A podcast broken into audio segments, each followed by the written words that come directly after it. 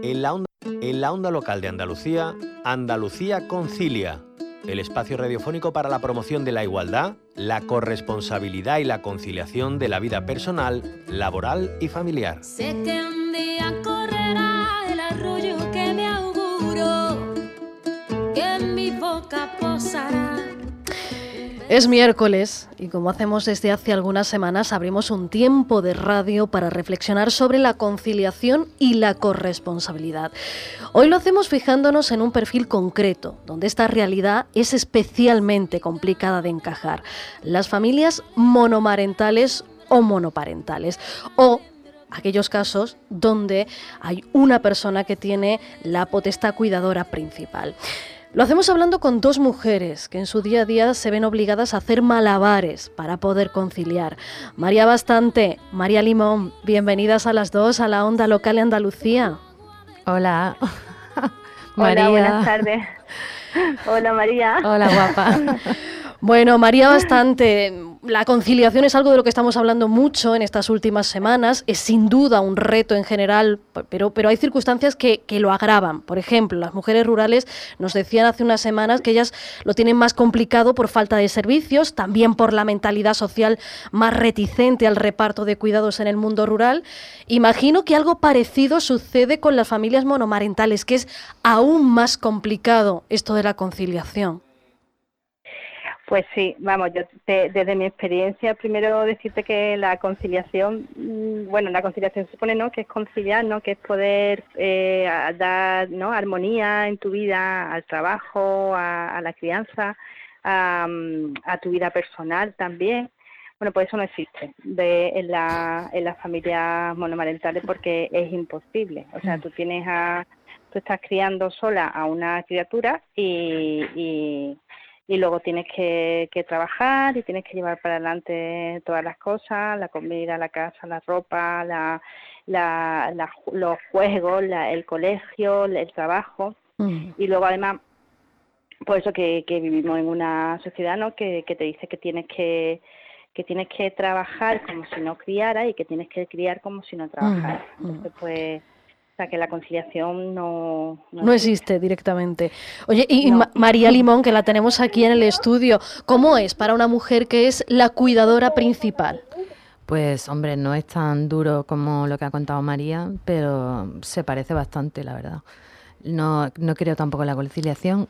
Cuando tú pares en esta época que pensando que las cosas han cambiado, uh -huh. que no me quiero desviar del micro, pues luego te llevas una gran decepción una tremenda decepción, aunque lo intuyes y sabes que no hay conciliación, pero vivirlo desde la impotencia de, claro. de una persona que ya tiene una edad, que tiene una experiencia, que tiene un recorrido, que, que sigues eh, por los momentos en los que vivimos en precario, tienes que hacer, mm, eh, yo qué sé, malabarismos para, para cuadrar horarios, por supuesto las tardes son, por lo menos en mi vida, son imposibles y lo sabéis que mm. para llegar aquí a lo mejor para grabar un programa tengo que hacer buscar una chica que luego la chica también tiene que cuidar a otros niños y luego las redes entre padres tampoco son posibles por lo mismo y es todo como un una carrera de obstáculos. No sé si María lo ve así, pero yo estoy agotada. Eh, María, María, bastante. Eh, vamos a hablar de un elemento concreto que tiene que ver con la conciliación. Ahora hablaremos de otro, pero vamos a empezar por lo laboral. El hecho de que los cuidados recaigan en una sola persona, como pasa en las familias monoparentales, y, y por lo tanto el cuidado no se puede repartir, ¿se tiene en cuenta laboralmente? Pues mira, yo tengo la suerte de que trabajo en una, en una ONG que sí se tiene en cuenta, la verdad. Y entonces, pues yo tengo la flexibilidad que, que quiero, entonces, pero eso significa que yo empiezo a trabajar a las 6 de la mañana eh, para poder terminar a las 3, tres y media y, y, luego ya recojo a mi hija de, del colegio, ¿vale? Pero pero laboralmente no en general no, no se tiene en cuenta uh -huh. de esta manera o sea eso que se tiene en cuenta o sea que, que, yo yo yo por ejemplo me siento con suerte ahí pero por otro pero tampoco me siento con tanta suerte uh -huh. porque porque no se tiene en cuenta que, que una una madre que está criando a una a una criatura debería tener menos horas de trabajo uh -huh. para poder criar bien a, a su a su a sus hijos sabes porque es que ocho horas de, de, trabajo más eh, la crianza, eh, es imposible. Es imposible. Ni llevas bien el trabajo, ni llevas bien a, tu... Oye, María me pide la palabra, pero antes de dársela me gustaría, para concretar en algo, parece que el teletrabajo ya ha llegado a nuestras vidas, la pandemia ha hecho que sea, bueno, pues un elemento imprescindible para muchos trabajadores y trabajadoras. En tu caso, María, eh, ¿el teletrabajo ha ayudado a conciliar o no? Pues el trabajo, el teletrabajo ayuda porque no te tienes que trasladar y entonces es tiempo que no que no pierdes. Es que siempre estás contando que no pierdas tiempo, entonces es tiempo que no que no pierdes. Pues, si, me tengo que trasladar es media hora ir, media hora volver y el colegio lo tengo cerca. Pero eh, estás todo el día encerrada en casa. Claro, y, al final y, no desconectas de los cuidados al final. No, no desconectas, exactamente. Ni tiene, y además tienes muchas menos. Que eso también o sea, eh, te lo quería comentar, que la monomarentalidad te lleva también a, al, al, al, suelo de barro, ¿no? Este que, que dicen, ¿no? No puedes optar a otros trabajos, no puedes optar a, a mejorar tus condiciones, no puedes viajar. Eh, o sea, estar encerrada en casa no supone que tenga que tenga que, que, vayas a tener a tener mejores condiciones, ¿sabes? Una persona que se mueve libremente puede tener mejores condiciones laborales. Bueno, en mi caso, eh, yo quería apuntar que también está la opción de, mm, bueno, en el caso de María, que hay una sensibilidad en la organización donde trabaja. Yo soy autónoma y ha habido épocas como autónomo, que todos lo sabemos lo que significa ser autónoma, que tienes que coger tres, tres trabajos a la vez y otras épocas no tienes trabajo y, y, bueno, pero aún así sigue siendo una de las opciones con las cuales puedes tú organizar más o menos tus horarios, que es un poco el infierno que ha comentado María, ¿no? que ahí puedes adaptarte un poco, pero mm, sigues también muy restringida en cuanto a eso, a opciones profesionales que signifiquen pues trasladarte a otros sitios, por ejemplo. Mm. eso es inviable. Todo lo que sea una prosperidad laboral eh, que signifique una dedicación especial, pues nada, yo creo que es un poco esta estafa del sistema donde no se reparten las horas de trabajo, que creo que sería una de las eh, corresponsabilizar, corresponsabilizarnos socialmente mm. todos, ¿no? Y, en ese sentido, eh, María y María, em, los centros educativos ayudan eh, a, que podáis, teniendo en cuenta estas circunstancias, organizar mejor los horarios. ¿Tienen en cuenta el hecho de que eras, seas madre monoparental o que tengas la custodia principal de, tu hijo o hija? Bueno, a ver, yo quiero intervenir muy breve para que María hable, que creo que tiene más que decir. Yo creo que el sistema productivo está al revés. No creo que haya que los centros educativos no se pueden convertir en guarderías o en centros donde se dejan a los hijos. Se aparquen a los hijos. Se aparquen a los hijos con actividades extraescolares y luego no sé qué, no sé cuánto, que todo es a base de dinero para que lo tenga y, tiene que ser el sistema productivo eh, en conciliación con la familia el que, es, el que organice la forma de vivir de otra manera. Es que no, no, no creo en eso. Dicho lo cual, sí que hay opciones para aula matinal, comedor, pero volvemos a lo mismo. Al final te pierdes la crianza de tu hijo, el trabajo no rinde todo lo que podrías. Mm, complicado. Mm. María. Pues mira, eh, yo soy una defensora de la escuela pública, ¿vale? Pues, y vamos, y creo que la, la escuela pública es de, es de calidad, pero hay, hay varios problemas. Bueno, uno es lo que dice María, que no se pueden convertir en guarderías, pero luego la, la escuela tiene un horario de 9 a 2, pero luego tiene aula matinal desde las siete y media y luego tienes opción, si tienen actividades extraescolares, que con la pandemia se han quitado todas, pero ya están volviendo, hasta las 6 de la tarde. ¿Qué pasa? Que, que, cuando eso empezó en la escuela pública se han ido haciendo contratos, tanto los comedores como las actividades extraescolares, con las aulas matinales, con empresas mm.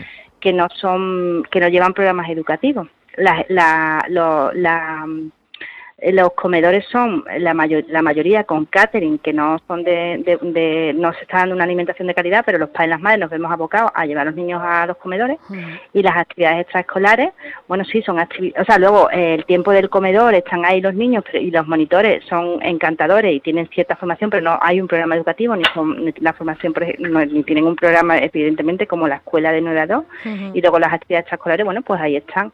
Y luego la aula matinal pasa un poco lo mismo, que los deja allí, bueno, porque no tienen más, más remedio, ¿no? Pero que también que son empresas y que, y que no, no llevan unos programas educativos en sí, no está integrado en la escuela pública como, como programa educativo. Y, estábamos hablando de lo laboral, que sin duda es un elemento fundamental para conciliar, pero eh, ¿cómo se concilia con la vida social y personal más allá de los cuidados? Porque, claro, estas mujeres tienen vida más allá de, de, esos cuidados. ¿Cómo lo hacéis? Bueno, María, yo creo que lo tiene más complicado. Yo sí tengo opciones para de vez en cuando desconectar y organizarme planes.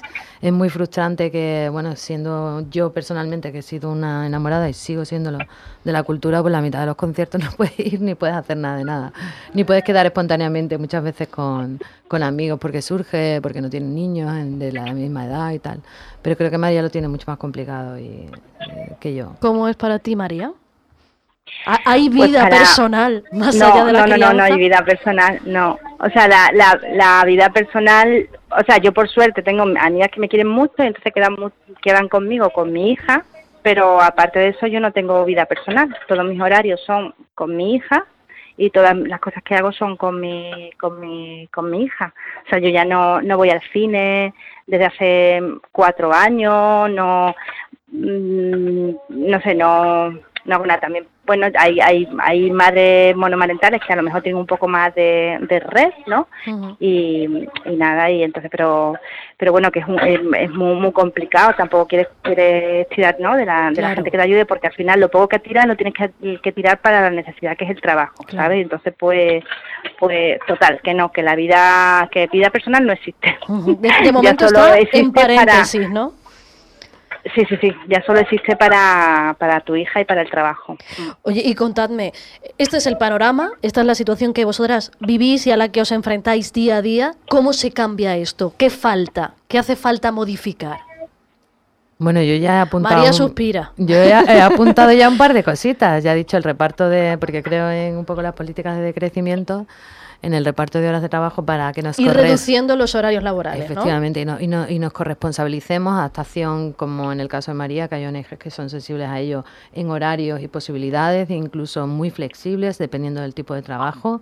No tienes que trabajar todos los días a la semana, a lo mejor un día puedes hacer tal para poder hacer planes con, tu, con tu, bueno, y para poder dedicarte mejor a la crianza, ¿no?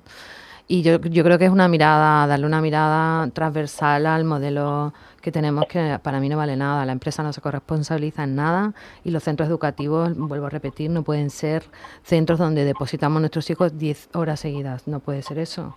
Y enlazando cosas ahí que, como ha dicho María, ni siquiera están integradas. ¿no?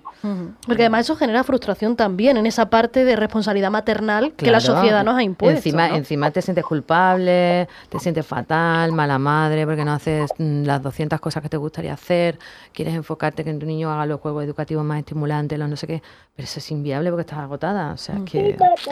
María, ¿cómo hacemos? Que hay que cambiar. Pues yo creo primero que hay que reconocer la monomarentalidad, pero en muchas formas, porque, o sea, yo soy familia monomarental reconocida en un libro de familia, pero que también hay muchas familias monomarentales que no están reconocidas, reconocidas. Luego, por ejemplo, yo, pues por suerte... Mm, eh, esto, esto eh, es la maternidad, estos son los cuidados. luego, luego, por suerte, pues puedo mantener un, un, salario digno, ¿no? Y, y, con un trabajo, digamos, o sea, fijo, ¿no? Pues mm, que, que, podemos llegar a, a, fin de mes, pero el 80% de las familias monomarentales están bajo la precariedad. Entonces, primero un reconocimiento, una, un, una, un reconocimiento a la situación de precariedad económica y laboral que tiene, y luego una vez eso, pues hay que reconocer también eso, la necesidad de corresponsabilidad, de que haya menos horas de trabajo, de que se pueda dedicar más tiempo a, a la, a, la, a la crianza. Y, luego, pues, eh, sí, y, que, y que pueda haber eso, pues, otra, pues espacios públicos en los que se, en los y espacios públicos y sociales en los que se fomente la, la, la, corresponsabilidad, ¿no? Y la conciliación. O sea, más cuidados colectivos eh, también, ¿no? Sí, sí, sí, sí. Yo, yo, yo está, eh, estamos un poco también ahí viendo cómo, cómo va lo de la mesa de cuidado del Ministerio de Igualdad, ¿vale? Que está ahí el eh, Ministerio de Igualdad. En proceso, sí. bueno, pues eh, lo tenemos que dejar aquí. El tiempo manda, pero desde luego esto daría para seguir hablando mucho. y bueno, hoy queríamos hacer ese primer acercamiento desde esa perspectiva de mujeres, sobre todo, que se enfrentan a la crianza sola y que, bueno, pues esto de la conciliación es casi un sueño, un sueño que, que cuesta todos los días levantar eh, con mucha precariedad. María Bastante, María Limón, a las dos, muchísimas gracias. Gracias por, gracias. por este tema, es muy importante, creo que para toda la sociedad, hablarlo y hablarlo. Gracias. Chao.